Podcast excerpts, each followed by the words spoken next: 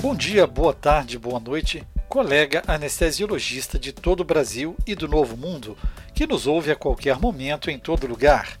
Seja bem-vindo ao SBA Podcast, o podcast da Sociedade Brasileira de Anestesiologia. Eu sou Pablo Guzmán, médico anestesiologista e podcaster do Medicina do Conhecimento. Nesse canal, juntos com a Sociedade Brasileira de Anestesiologia, trazemos informações, dicas, entrevistas e novidades para promover a saúde ocupacional, valorizar a defesa profissional e aprimorar a qualidade e segurança da medicina perioperatória. Vamos falar de segurança na prática do anestesiologista. Conversamos com o Dr. Ayrton Bagatini, médico anestesiologista, atuando há mais de uma década na área de segurança na saúde, coordenador da Perspectiva Assistencial e do Centro Cirúrgico do Hospital Ernesto Dornelles, atuando como membro do Comitê de Segurança da Confederação Latino-Americana de Anestesia, membro da Câmara Técnica de Anestesiologia do Conselho Federal de Medicina, membro do Comitê de Qualidade e Segurança na Prática da World Federation of Societies of Anesthesiologists, nosso ex-presidente SBA, Gestão 2013. Bem-vindo ao SBA Podcast, Dr. Bagatini. Bom dia. Agradeço o convite da SBA para falar do tópico Gestão da Segurança do Paciente nesse podcast. Para mim, é uma honra ter sido convidado para falar de um tema que eu estudo e trabalho há mais de 15 anos falando de segurança dos nossos pacientes. É um tempo considerável na busca pela melhoria da segurança e qualidade da assistência. E podemos perguntá-lo então: o que mudou na segurança dos nossos pacientes nos últimos anos? Desde o princípio, a anestesiologia tem participado de tentativas sistemáticas para melhorar a segurança do paciente, como, por exemplo, o estabelecimento de um padrão de códigos de cores para os cilindros de gás medicinais desde 1932.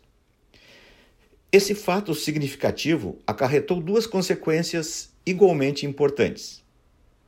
Primeiro, é dever do anestesiologista utilizar a experiência de suas conquistas anteriores e não permitir que a imagem de segurança, tão familiar e confortante de sua especialidade dê lugar à complacência.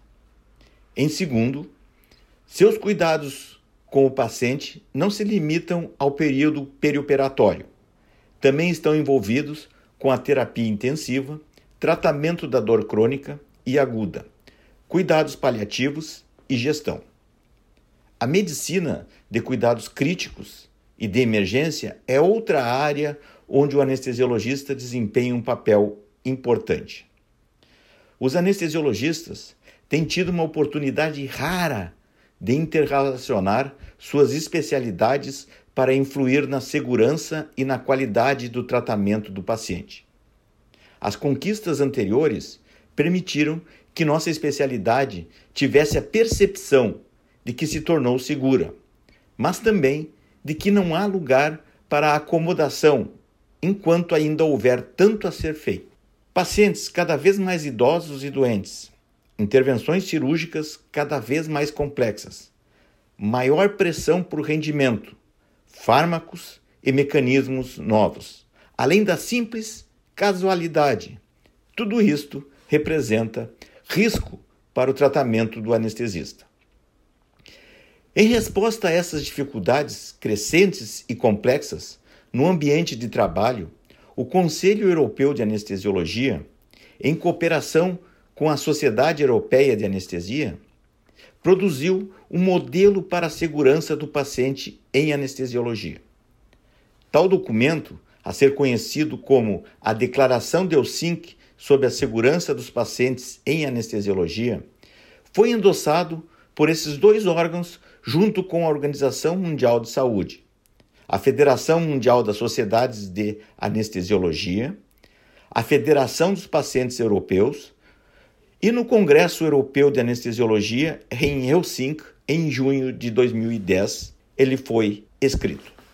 Das áreas da medicina, a anestesia foi a pioneira na implantação de ações de segurança do paciente. Na década de 70, morria um paciente para cada 5 mil anestesias. Com a melhora da tecnologia e do conhecimento e a adoção de um checklist anestésico, processo presente em toda a cultura de segurança, em 2000, a taxa de mortalidade caiu para um paciente a cada 250 mil anestesias. Contudo, uma relação nociva permanece ainda na África subsaariana, de um óbito para 100 anestesias. Um processo muito prático e assertivo, a Organização Mundial da Saúde criou o processo de cirurgias seguras salvam vidas. Mas como nós poderíamos fazer as nossas anestesias tão seguras que pudessem tão bem salvar vidas? A prevenção de eventos e de complicações perioperatórias deve iniciar muito antes da anestesia propriamente dita e terminar após a recuperação anestésica, como indicado a seguir. O paciente deve ser avaliado por um anestesista antes da administração da anestesia. O profissional deve assegurar que o equipamento necessário está presente e funciona corretamente antes de iniciar os cuidados anestésicos. Deve ser assegurado que a assistência esteja disponível quando necessário e que o anestesista seja competente para resolver eventos adversos durante o ato cirúrgico. Uma apropriada lista de verificação anestésica deverá ser estabelecida em cada instituição de saúde para as equipes anestésicas a executarem antes de iniciar os seus procedimentos. A lista de verificação cirúrgica preconizada pela Organização Mundial de Saúde deve ser incorporada às demais listas relacionadas à anestesia.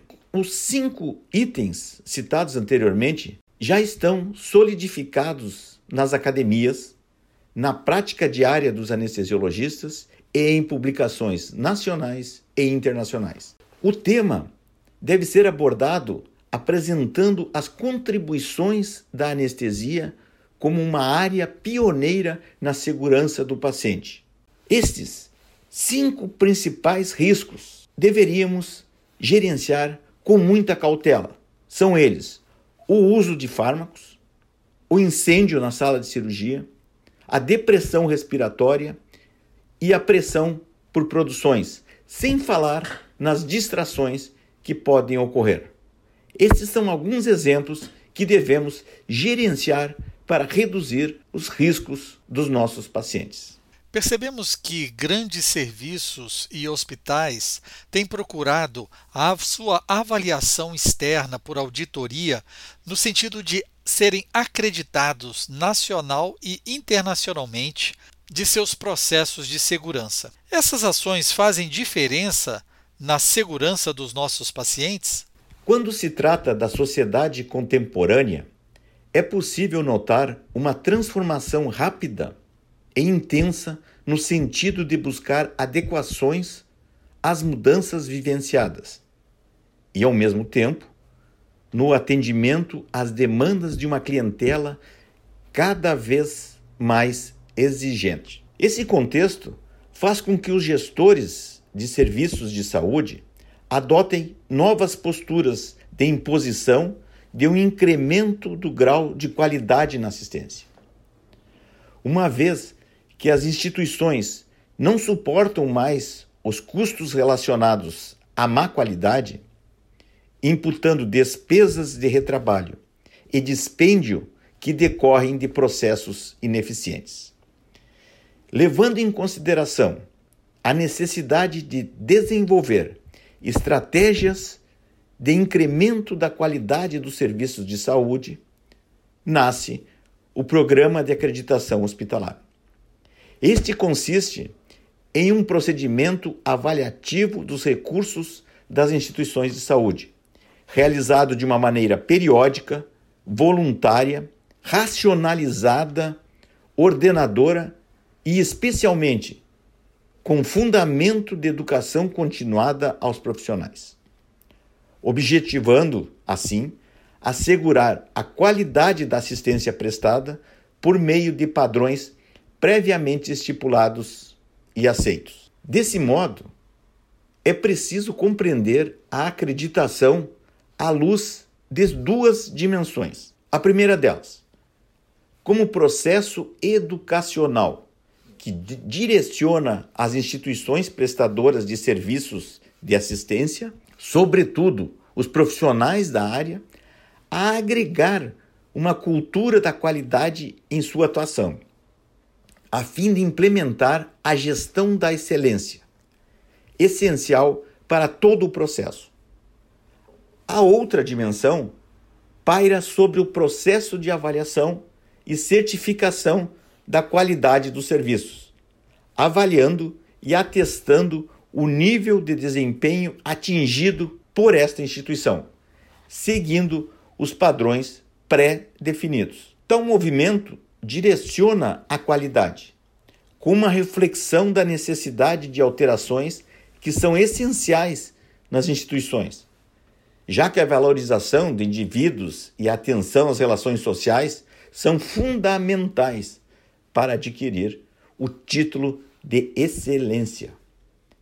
Nesse contexto, os profissionais de saúde figuram como o centro da política de qualidade, assumindo papel vital na garantia e manutenção do processo. Firmado o compromisso com a política de qualidade estabelecida pela instituição, os profissionais passam a engajar-se e reforçar a cultura de melhoria centrada no paciente, determinando a execução dos serviços que possam atender aos requisitos estabelecidos pelas certificadoras, de maneira segura e com base na excelência. O principal diferencial das organizações encontra-se na formação profissional dos recursos humanos, na tecnologia e na estrutura organizacional que assumem significado relevante. Assim, todos os esforços para otimizar uma organização precisam ser iniciados por meio do enfoque profissional quanto à educação, desenvolvimento de habilidades, formação de consciência responsável, treinamento para o trabalho em equipe e o desenvolvimento da concepção de ética no trabalho. Nesse sentido, compreende-se que implementar um sistema de qualidade em uma organização, sobretudo em instituições relacionadas ao campo da saúde não é uma tarefa tão simples. Muito pelo contrário, apresenta-se como um complexo desafio a ser enfrentado por gestores e profissionais em busca da adequação de seus processos de trabalho à excelência no atendimento. Com o objetivo de melhorar o gerenciamento e obter a eficiência dos serviços prestados, ocorreu uma mobilização para a implantação de programas de qualidade em organizações de saúde. A implantação de programas de qualidade no setor de saúde está intimamente ligado ao crescimento dos custos destinados à assistência hospitalar. Entendendo ainda que a organização hospitalar é um sistema complexo, cujas estruturas e processos são interligados de tal maneira que o funcionamento de um componente impacta e influencia todo o conjunto e o resultado final. Não é possível avaliar em todo o processo apenas um setor ou um departamento de maneira isolada. Desse modo, o processo de acreditação é um método de consenso, de racionalização e de ordenação das organizações prestadoras de serviços hospitalares, e especialmente de educação permanente dos profissionais que atuam nelas. A fim de avaliar a qualidade da assistência prestada por essas organizações prestadoras, a acreditação atua como uma ferramenta específica de avaliação, garantindo o enfoque sistêmico e a avaliação global da instituição. Muito boa essa análise. E para validar todo esse processo, nós percebemos que existem indicadores de desempenho de qualidade e segurança em anestesia. O que conseguimos medir na prática e qual a importância de uma análise crítica desses resultados?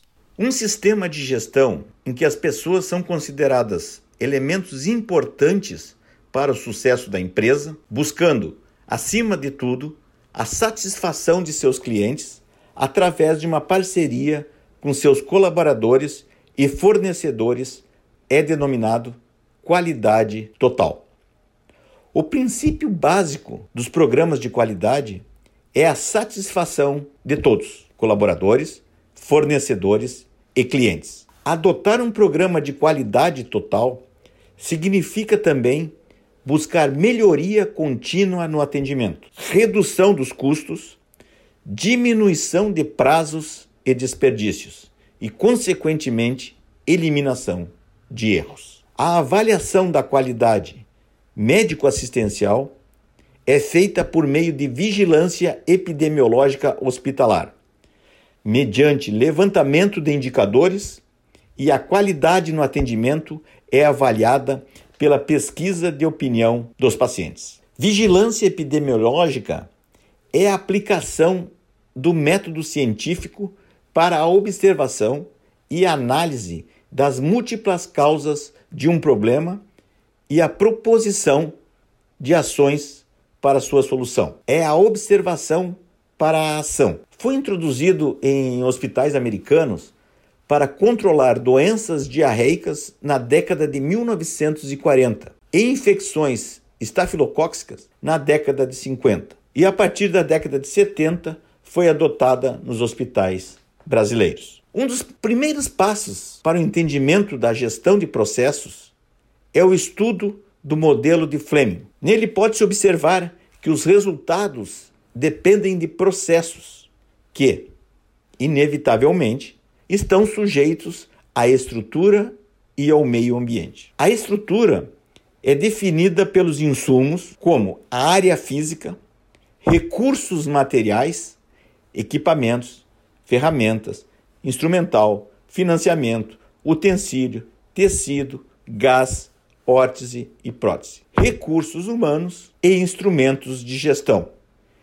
incluindo a estrutura organizacional e os modelos teóricos aplicados na administração hospitalar. Quanto aos processos, eles podem ser definidos como toda tecnologia envolvida no cuidado ao paciente. É um conjunto de atividades com uma ou mais espécies de entrada e que cria uma saída de valor para o paciente. Podem ser caracterizados como um conjunto de atividades de trabalho interrelacionadas que requerem certos insumos e tarefas particulares que implicam um valor agregado com vistas a obter resultados. Estrutura e processo caracterizam o meio interno da instituição. O meio ambiente ou o meio externo demonstra os inúmeros fatores com suas variáveis que interferem no processo de produção de programas e serviços. Os processos, por meio dos programas e serviços, necessitam ser avaliados e controlados quanto à sua efetividade, eficácia, eficiência, produção, produtividade, qualidade, prevenção e redução da morbe mortalidade.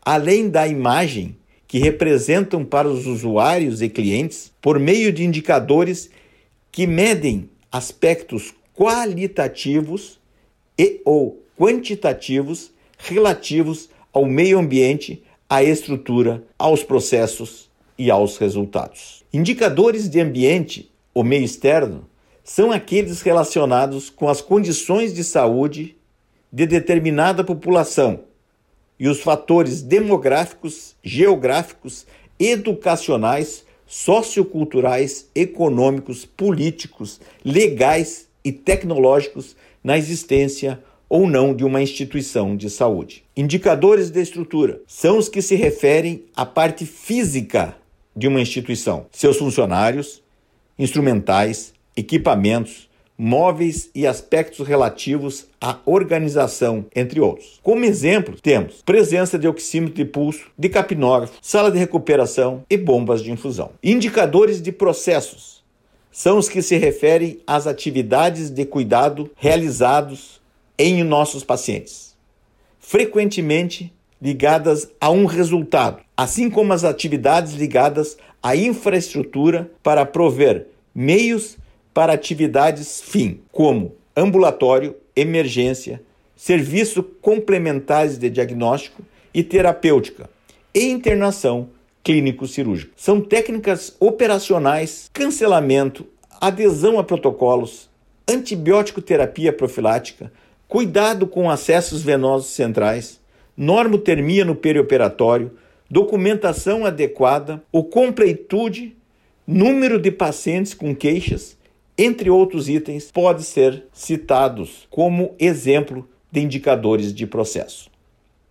Já os indicadores de resultados são as demonstrações dos efeitos consequentes da combinação de fatores do meio ambiente, da estrutura e de processos ocorridos com o paciente depois que algo foi feito ou não, a ele e os efeitos de operações técnicas e administrativas entre as áreas e subáreas de uma instituição. Como exemplos, podemos citar o número de paradas cardíacas transoperatórias e a taxa de cefaleia após a realização de uma raquianestesia. Outros indicadores existem vários tipos que podem ser específicos, como os de negócio, casos, tipos de serviço, tipos de anestesia, estado físico, local, número de anestesistas, horas, duração média de uma cirurgia. Os indicadores de satisfação, satisfação geral por serviço, percentual de náuseas e vômitos, manejo de dor adequado no pós-operatório. Os indicadores de eventos adversos, relatos de eventos em sistemas organizados e os indicadores de performance do anestesiologista, como por exemplo, a avaliação de burnout. É necessário enfatizar a importância da utilização de indicadores nos serviços de anestesia, que meçam a qualidade e a quantidade do que é realizado em termos de programas e serviços de saúde e que cubram todos os seus componentes, como a estrutura, os processos e os resultados. Não esquecendo o meio ambiente, que ora sofre influência das instituições de saúde, ora as influencia. A tarefa básica do indicador de qualidade é expressar da forma mais simples possível determinada situação que se deseja avaliar. O resultado do indicador é uma fotografia de dado momento e demonstra sobre uma base de medida aquilo que está sendo feito ou o que se projeta para ser feito. Assim, os indicadores são mediadores de uma atividade, expressam um número que indica que ela pode ser medida, e se pode ser medida, pode ser comparada e administrada. Dr. Bagatini, para alcançarmos o sucesso nesses indicadores, são necessárias pessoas. Como enganjar as equipes de anestesia em busca da segurança para o paciente? A formação de um time de anestesiologistas paira sobre o desenvolvimento, que por sua vez pode ser conceituado de maneira mais abrangente, uma vez que concerne as ações organizacionais que visam oferecer um estímulo para o crescimento pessoal e profissional de seus colaboradores. Por esse motivo, também existe a necessidade de produzir conhecimento, além de novas tecnologias que sejam capazes de oferecer suporte a esse setor. Devem-se criar processos de trabalho que tenham potencial motivador que direcione os colegas para o trabalho em equipe, mantendo-os incentivados e dispostos a oferecer cada vez melhor desempenho, padronização de tarefas e resultados mais satisfatórios. Assim, é importante que toda a equipe esteja alinhada com os objetivos e as metas organizacionais, bem como pessoais, visando de modo a agregar valor de uma outra. Isso porque o envolvimento de apenas alguns não é o bastante para otimizar os resultados. Para isso, todos devem estar engajados em um mesmo propósito. Desse modo, a qualificação e a capacitação de anestesiologistas assegurarão que esses profissionais estejam aptos a alcançar resultados melhores, o que significa que a empresa, como um todo, estará habilitada a elevar a sua competitividade. Perfeito. Falamos de processos, falamos de pessoas e agora, por que não falarmos da segurança do uso dos fármacos?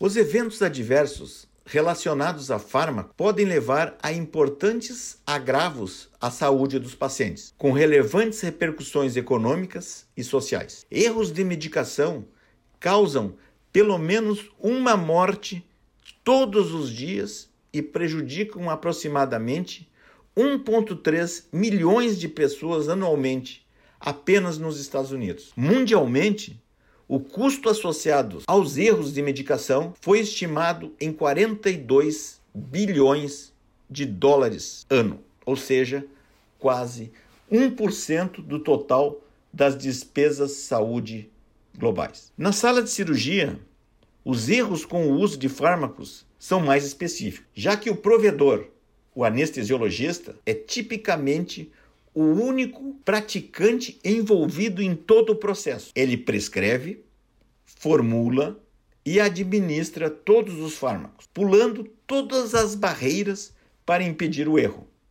Por exemplo, a dupla checagem, que existem em outras áreas das instituições. Existem poucos estudos controlados e randomizados para direcionar estratégias de segurança no uso de fármacos no perioperatório. Isto não significa uma permissão para que não façamos nada ou para considerarmos o estado atual como aceitável. As abordagens atualmente disponíveis são tecnologias automatizadas de infusão, integração de registros médicos eletrônicos, monitorização contínua do paciente, algoritmos preditivos, listas de checagem e processos integrados para o cuidado contínuo. Para gerenciar a segurança no uso de fármacos na sala cirúrgica, inicialmente, a alta direção da instituição de saúde deverá estar consciente do problema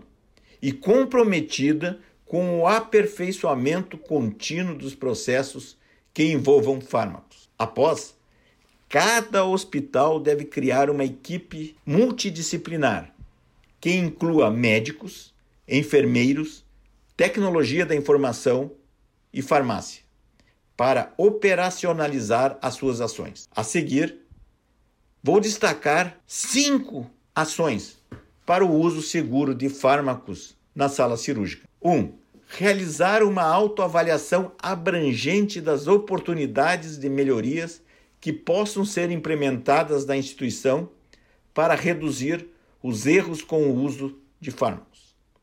2. Gerenciar protocolos sistemáticos para administração correta e oportuna de fármacos. 3. Capacitar os colaboradores e os anestesiologistas para o manuseio de fármacos e para o uso correto das bombas de infusões intravenosas. 4. Implementar o uso de etiquetas de medicação e ou redesenhá-las conforme o necessário, se possível com código de barras. E a quinta, monitorar continuamente todos os pacientes que estejam recebendo narcóticos ou outros fármacos sedativos parenterais. Doutora Ayrton, agradecemos as suas considerações nesse importante podcast e agora peço que deixe uma mensagem aos nossos ouvintes do SBA Podcast. Chegando ao final desse podcast, é, gostaria de deixar uma mensagem que o, o desenvolvimento contemporâneo da temática é, segurança do paciente permitiu um novo olhar sobre a qualidade do cuidado de saúde, uma vez que mostra com clareza como a assistência pode ser danosa para os nossos pacientes. Chama a atenção para o impacto do erro e as consequências do dano. Aborda diretamente a questão do erro, sua natureza e suas causas. Amplia a atenção sobre o desempenho humano e para as questões de ergonomia e psicologia. Utiliza uma ampla variedade de modelos de segurança e qualidade da indústria, principalmente das de alta confiabilidade, como aviação, e introduz novas ferramentas e técnicas para a melhoria do cuidado em saúde. Na busca por estratégias que garantam uma assistência segura aos pacientes, partilhar de uma cultura de segurança positiva emerge como um requisito essencial a ser desenvolvido e aprimorado nas instituições de saúde. Por meio de pesquisas empreendidas, foi possível notar que a gestão de um serviço de anestesia exige cuidado específico com a sistematização das atividades em suas unidades de negócios, promovendo, assim, a fundamentação de um plano estratégico para cada uma dessas unidades, atuando como um elemento que norteia cada ação de melhoria delas. Assim, foi possível compreender ainda a importância de manter o foco no paciente e na humanização do atendimento, de modo que todos os resultados sejam monitorados e geridos por meio de indicadores pré-estipulados. Na contemporaneidade, nós precisamos competir no mercado e, para tanto, devemos administrar tal qual uma empresa de grande porte os nossos serviços. Porém, com o diferencial de voltar nossas atividades para assistência ao ser humano, atuando como um organismo social que valoriza a importância de uma gestão eficiente para a geração de recursos financeiros, humanos e tecnológicos. Sendo assim, é possível concluir que o êxito do nosso serviço encontra intrinsecamente relacionado com o potencial humano, uma vez que este é o principal responsável pela criação de condições de atuação para uma equipe, bem como pelo atendimento de necessidades e demandas de respostas aos desafios cotidianos que lhes são apresentados. Atualmente, nossos serviços não devem ser administrados por religiosos, mas sim por médicos com formação acadêmica e geralmente com destaque na prática da anestesiologia. Mas ainda nem todos têm formação em gestão, não querendo cometer injustiças. Mas a regra é que os chefes sejam profissionais altamente especializados no aspecto particular do currículo médico, tenham um longo tempo de serviço e influência política mas apresentam muitas dificuldades em entender a complexidade de uma floresta por ter muitas árvores na frente. Não conseguem entender que fazem parte de um sistema maior, que são apenas um dos elos da engrenagem. E a sua relação com o ecossistema em que trabalham não se resume ao paciente ou ao cirurgião que o circunda. O aspecto é muito maior e de uma dimensão que ainda não conseguimos mensurar. Mas se não buscarmos o entendimento do processo assistencial, alguém o fará, com ferramentas de gestão modernas e medições sistemáticas, fazendo com que a administração arcaica fique sem argumentos e acabe sendo coordenada por administradores competentes mesmo sem ter a preocupação com assistência anestésica ou com a segurança dos pacientes. Ative a notificação para ser informado quando um novo episódio for publicado. Estamos juntos no SoundCloud, Google Podcast, Spotify, Apple Podcast, Deezer e outros players e agregadores de podcast. Deixe seu like, seu joia, sua curtida onde você escutar. E principalmente compartilhe com seus contatos e mande seu comentário pelas redes sociais. Escute também o SBA Podcast direto no site sbahq.org. Siga a SBA nas redes sociais, Twitter, Instagram, Facebook e no canal do YouTube. Essa é uma parceria da Sociedade Brasileira de Anestesiologia e o Medicina do Conhecimento. Afinal, compartilhar é multiplicar.